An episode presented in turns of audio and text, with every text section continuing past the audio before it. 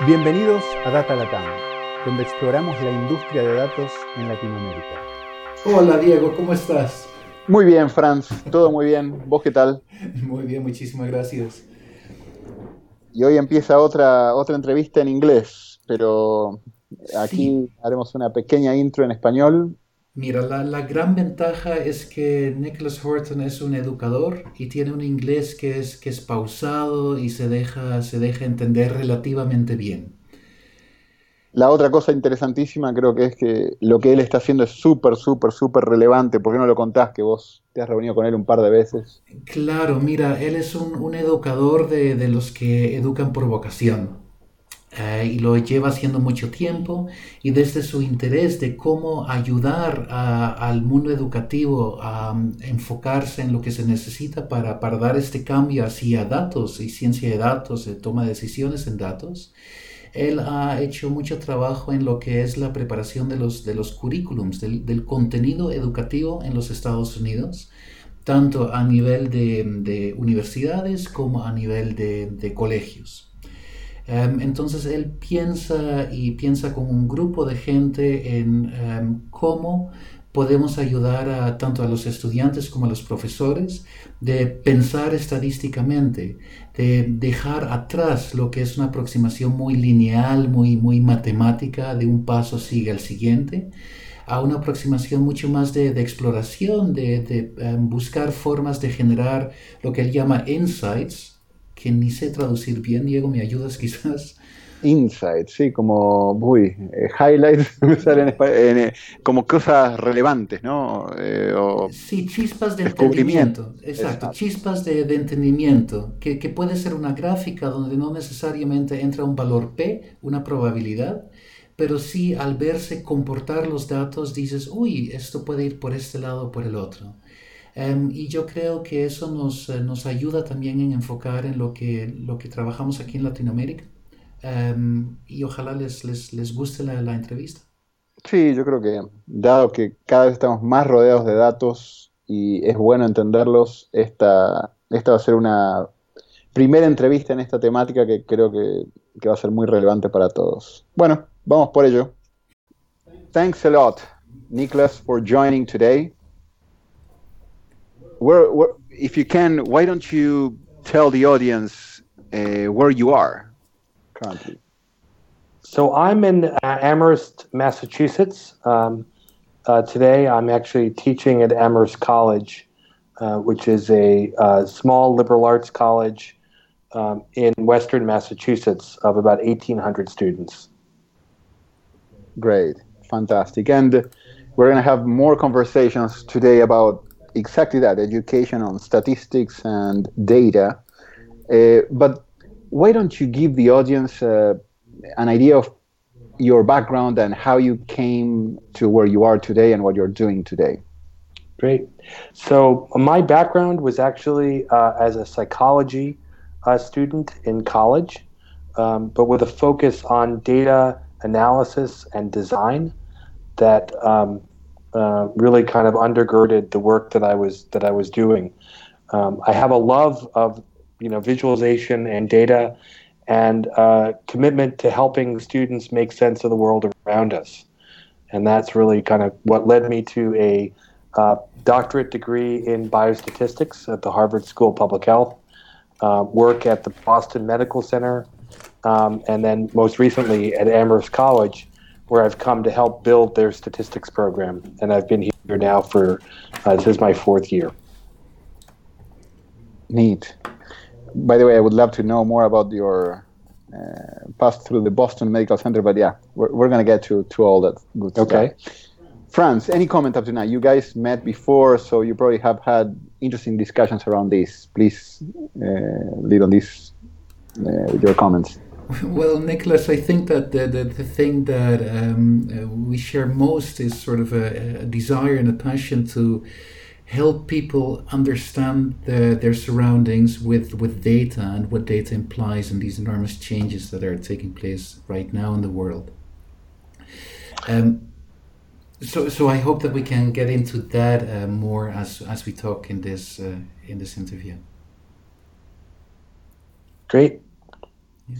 So why don't we start with that? Actually, I think it's uh, we had a podcast a couple of weeks ago, Nicholas, where we were talking uh, with a guy that got out from the media lab and he was very into visualization. And one of the comments that came around was uh, people don't learn how to read a, a, bar chart and don't learn, uh, don't know when they're born how to read a bar chart or pie charts or anything else. They got they have to learn that as they progress in their professional careers. And we're getting into an era where we're going to be consuming more and more data in different ways. So why don't we start there, right? What's your thinking uh, around that, and how do we need to prepare professionals and people in general to to be more exposed to data? Well, I think that point that you make is is very well put. Uh, you know, we all need to learn. Um, we're not born with a sense of of quantitative or, or statistical literacy or even computational literacy. Um, but the skills that, that such literacy provide really do uh, help empower people to be able to make, make sense of the world around them, to be able to, to deal with the data, the flood of data that now allows us to make better decisions. Um, and so this kind of focus for me about you know teaching statistics teaching uh, quantitative, statistical, and computational literacy, and really helping students to be able to, to think with data.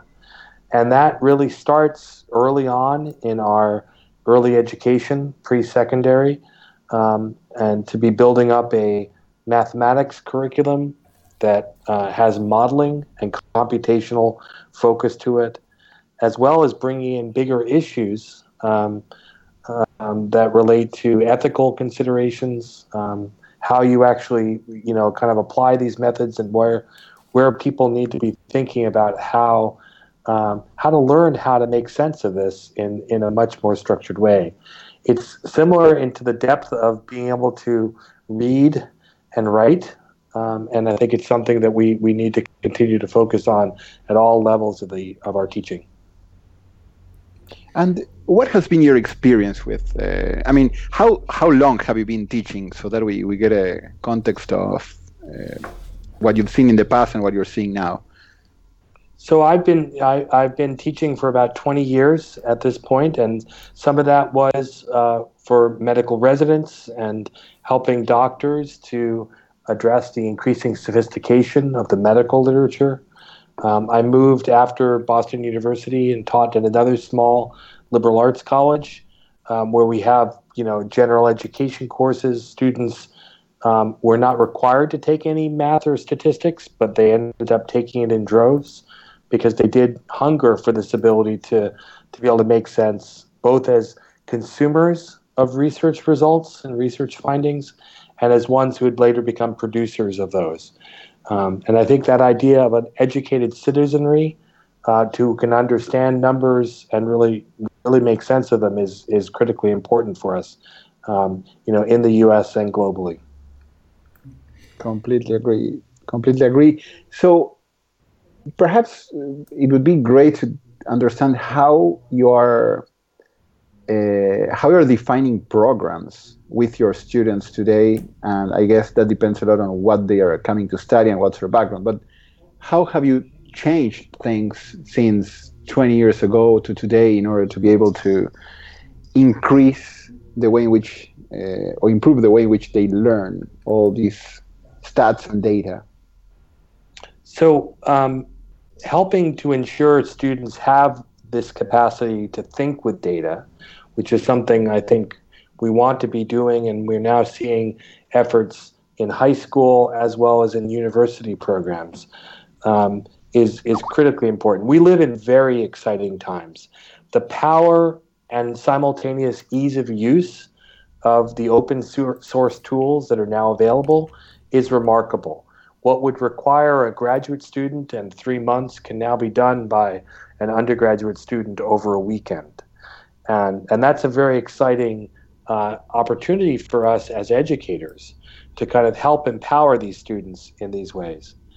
I worked on and led a group from the American Statistical Association that came up with curriculum guidelines for statistics programs. Uh, these are both kind of major programs and uh, and minors that really focused on the combination of, of capacities to develop an understanding of statistical methods and theory, to be able to, to, to you know undertake data wrangling and computation, to build from an appropriate mathematical foundation, to develop the capacities for statistical practice and discipline specific knowledge in order to really account for the context and to and to make sense of data in a reasonable way, not make mistakes um, because of lack of assumptions or misunderstandings or miscommunication. I've also been working on the GAISE group. This is the Guidelines for Assessment and Instruction in Statistics Education. This is another ASA initiative to think about recommendations for mostly introductory statistics courses. And that really, you know, has an increased focus now of thinking in a multivariate fashion. It's not enough to just look at a two sample t test if in fact the reality are that these data come, they're found data that uh, may not arise from a randomized trial. And so we need to kind of be thinking very carefully about confounding causal inference to get students thinking beyond just two dimensions. What's exciting for me is that the technology that's available now, you know, I'm thinking about the developments in R and in Python, allow this to kind of be brought to bear for high school students and college students without much of another background in either statistics or computation. Nick, I'm, I'm really interested in uh, uh, knowing what you have learned um, in, in getting this to actual educators, especially in high schools. So, uh, what I'm wondering is how the, the experience that you have, how we can somehow use that here in Latin America, where I can imagine that, that it would be, you know, sometimes difficult to get this um, this through to educators who might not have the, the required numerical literacy themselves. How did that work in the US? So um, I think the aspects of faculty development, both in high school, in community colleges, which is a ver- very large segment, a very important segment of our educational system for the first two years of college, an affordable, um, much more accessible uh, set of set of um, options for students, as well as our universities. Faculty development is really critically important.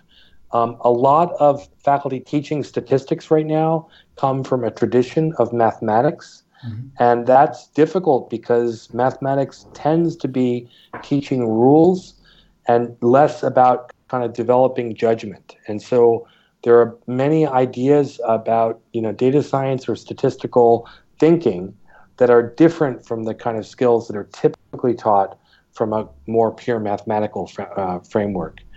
The other challenge is that the computational skills that these faculty have are often inadequate. Um, you know, compare this to their colleagues in a computer science department, where uh, that technology is being used with the same students um, in a fairly successful manner. There hasn't been as, as historically as much of a connection. So I think that aspect of acknowledging our mathematical roots in statistics while at the same time providing faculty development to allow these very smart, very motivated teachers to be able to teach a different set of courses with different capacities um, to their to their students. Do you do you see a role of for open data in all this, maybe to to entice citizenry or to entice a broader set of people to actually go in and, and use data, do something with it? I think that, that there are aspects where open data really help um, motivate why students might want to learn uh, more statistics, more data science. Um, if we think about the projects that Jim Ridgway from the United Kingdom has been undertaking uh, in open data, I think those are very exciting and help to motivate and build that uh, sense of excitement.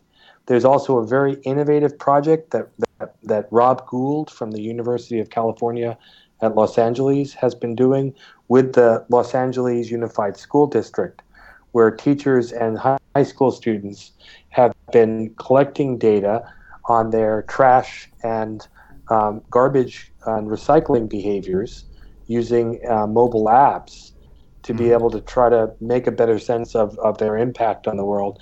And also, very interestingly, then bring up issues of ethics and and and data ethics because all their information is really tracked on that app, and so to kind of broaden this conversation um, with faculty who are coming from mathematics, who are coming from computer science, who are also coming from a journalism background. And I think these these kind of inter, interweaving approaches of data journalism with open data are very exciting. Great, great. Um, when we first met, uh, Nicholas, uh, we soon started talking about Project Mosaic.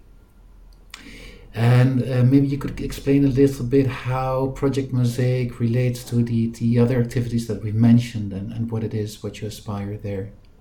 Great. So, and uh, Project Mosaic was a National Science Foundation funded project to really help develop the capacity of of instructors and students to use computation in their science, in their calculus, in their statistics courses.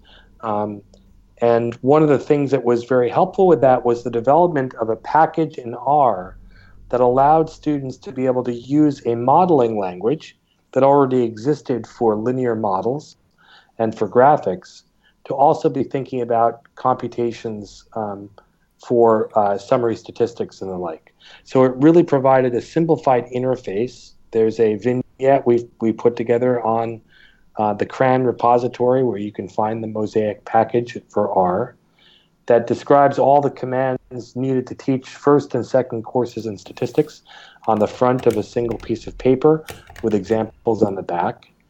With the idea that this could be really empowering students on day one of a course to be able to start to create three dimensional graphics as a way to start to explore. This idea of data visualization being a gateway drug to statistics is very powerful. For students to see that this course is not just going to be about mean, median, mode, um, it's things they saw in high school every year, um, I think is very helpful. And that was one of the main goals of the Mosaic project. Our materials for that, including books, a student guide to R, a teacher's guide to teaching using R, and some modeling materials are all available under a Creative Commons Remix with Attribution license, along with a number of vignettes that describe how the package can help simplify and allow students to develop statistical thinking skills while also be able to compute and to be able to fit and, and interpret models. Wow, you've been uh, working on this problem from very different perspectives that I think all add to, to the equation. I, I was wondering, uh, Nick, what do you feel has been the impact up to now of being able to, to evangelize the world, if you want, of uh, doing more on this uh, stats and uh, math education? And what do you think is needed to get it to the next level? it's been really encouraging to me to see how many institutions and instructors are now utilizing professional software, uh, R and RStudio, um, to be able to bring reproducible workflow approaches, R Markdown and the like, into their classes. For us, starting on that first day of class, um, and and to kind of help model and to kind of be talking about broader issues. This is, you know, the United States has a lot of resources. We have a fiendishly expensive higher education system, but the access that's provided by these free tools has helped a great deal to be expanding technology at a time where we need to be able to do things in a more economical fashion. And to see how many institutions, how many instructors are making this switch uh, is very encouraging. Ten years ago, people would say, "Oh no, you, you can't work with." you know first or second year students using R it's too difficult for them it's really designed for programmers and I think the reality has been that people are now very successfully getting their students using real world tools and that, that's very useful for those students as they go out into their projects and other things they do after that course yeah yeah yeah no no i completely agree you know, I, I, don't know if you have kids. Uh, I'm pretty sure that Nara, uh, Fran's uh, daughter, will soon start using R, even though she's about four. Okay. my, my daughter is 12, uh, well, actually 13 now, And I've been tempted several times when we were studying math and uh, things related to numbers to get R and start get her started uh, using these kind of things. So the question here is, when do you think uh, is the right moment to, to start this uh, data and visualization sensibilization? And in which, uh, then if we go further in their careers and studies, which type of careers are the ones where we really need to get more of this going? Yeah. So I, I have a big concern, certainly true in the United States, that there are fewer uh, women in uh, who are actually studying computer science. Um, uh, in that starts really in high school, and I think it's important for us to be thinking about computational thinking, algorithmic thinking, as an important capacity even earlier than that. And I think we start we're starting to see some very innovative efforts to do exactly that. There's a new advanced placement course on computer science principles that has as one of its big ideas making sense of data. And there's much of what would be part of a traditional introductory statistics course in that class. And I'm excited to see how that may be coming out because I think it will broaden the types of people who are uh, currently studying statistics and, and computational science uh, in some very, very positive ways. I think introducing uh, students early on, you know, in their kind of you know uh, elementary education as well as middle school uh, and secondary to kind of be thinking about how these computational tools can help and complement the work that they're doing in pure mathematics for their science uh, exploration to understand aspects of their social science um, to start thinking about digital humanities and other ways that you can quantify some of the things that are happening in their in their language courses I think it's all very exciting ways to give a more cohesive ability for students to then go out in the world and solve complex problems. Nick, there's another side to this, and uh, what I'm hearing here in uh, in Costa Rican universities, that there's a bit of pressure on teachers to start using R and to start teach R. Now, what, what could you recommend them or, or give them um, to help them along in, in that transition? Because it's I can, as I can imagine that it's not always easy for them. I, I, I do agree that, that these challenges of um, faculty development are, are really, really very key. And uh, there are remarkable resources that are now have been made available in recent years um, where there can be very effective, I think, for remote and virtual uh, support for people. I've known a number of faculty uh, in the United States who've proceeded through the free Coursera uh, data science specialization, the nine course sequence. And that's actually really helped open up their eyes to the fact that the degree of difficulty of the use of these tools has really dropped very dramatically. The efforts of Hadley Wickham and the other collaborators he has at RStudio, um, they have focused on limitations and issues and problems in R and really worked to make it mo- mo- both mo- much more efficient for real world work and with larger data sets, uh, as well as to round off the rough edges of things that weren't implemented correctly. And unfortunately, R can't change, but the packages in the tidyverse that Hadley has put together has really made this much, much more straightforward. But I do agree this challenge of how to help uh, a, a whole generation of faculty members adjust to what they can be doing and what's available to them is still a lot of work to be done to support them. Yeah.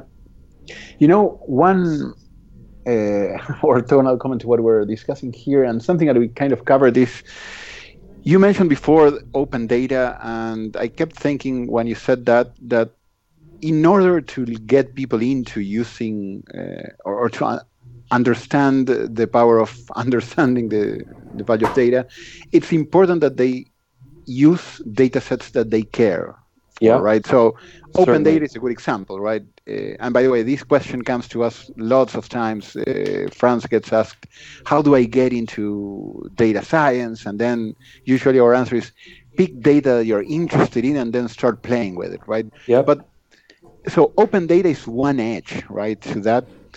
Uh, are there any others? And this is an open question for for the three of us here and any other. Uh, which are the other types of data that people really care for, and then that's a good way of getting them started in using and playing with data and understanding the data better. So uh, let me take the first crack at this. Um, one of the things I've been really excited about over the last couple of years in the United States, and I think there was an international, a German site for it, was the DataFest um, project. Again, led by Rob Gould from UCLA and Mine from Duke. Um, this is something that started at UCLA and has kind of grown to about 15 or 20 sites. It's a weekend, you know, hackathon for data. Friday evening, 7 p.m. in the five colleges where I teach, we had 125 undergraduates show up for the great unveiling of the data.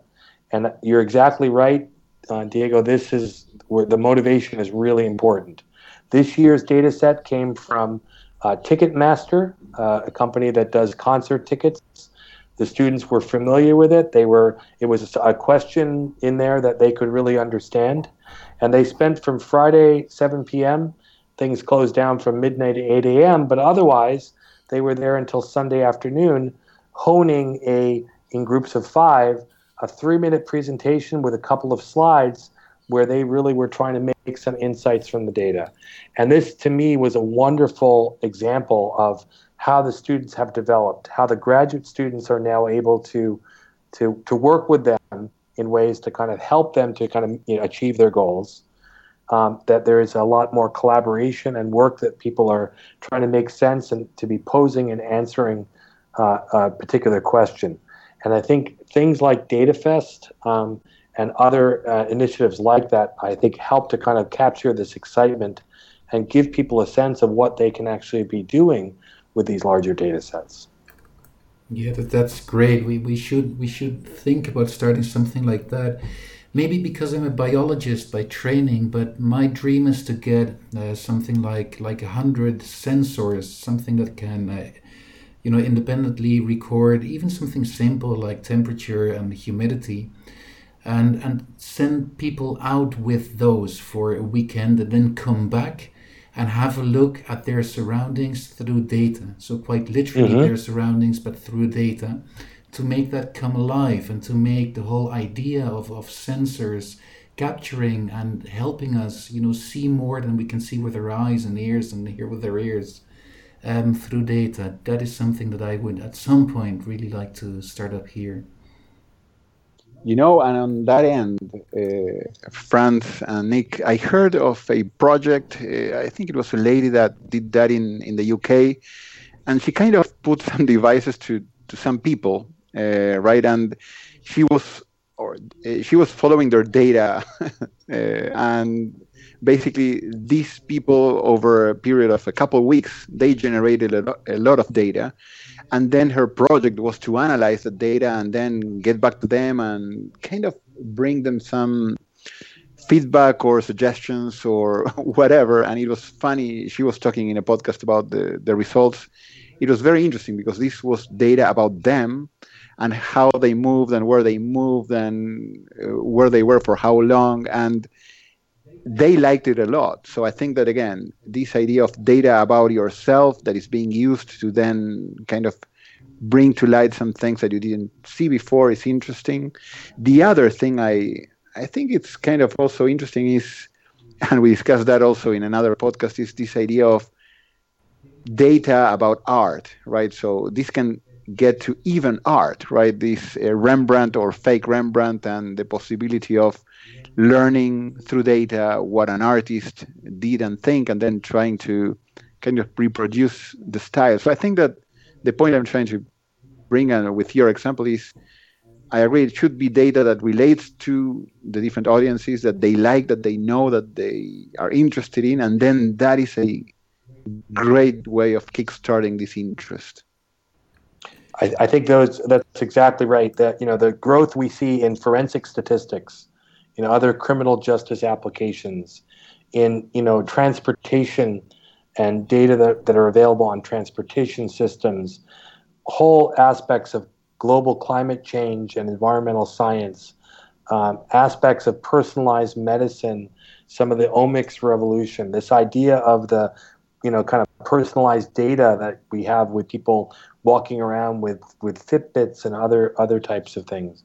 I think those help to motivate people to be thinking about the data that surround them and to try to really make sense of them.